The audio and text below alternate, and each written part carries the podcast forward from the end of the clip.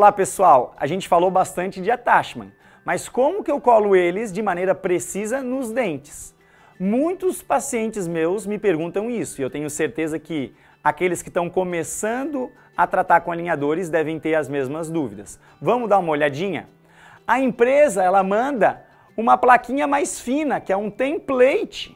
Mais fina porque eu vou posicionar a resina no interior desses casulos, inserir no dente condicionado e com adesivo e depois eu destaco esse template e aí sim os attachments vão estar no tamanho e na posição ideal. Para isso, a gente pode usar inúmeras resinas disponíveis no mercado.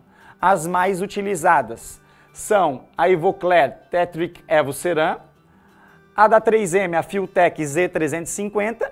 Eu uso, eu acho um bom custo-benefício, a da 3M, a Z100 Incisal.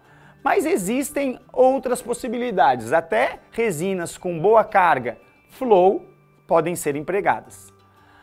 Eu gosto muito de utilizar o Nola Dryer. Eu acho que deixa o campo bem seco e bom para eu trabalhar sem contaminação de saliva. Então é assim que eu gosto de trabalhar com o meu paciente, usando o Nola Dryer com um campo seco e bem iluminado. Além disso, algumas horas antes do paciente chegar, eu já preencho esses casulos com a resina, fecho numa caixinha escura para que a luz não inicie a polimerização da resina.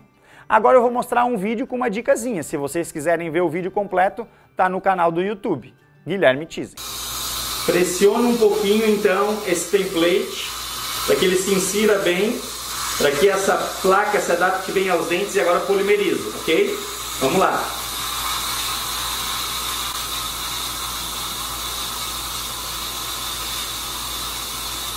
Essa leve pressão serve para acomodar, para adaptar bem a placa junto ao dente do paciente.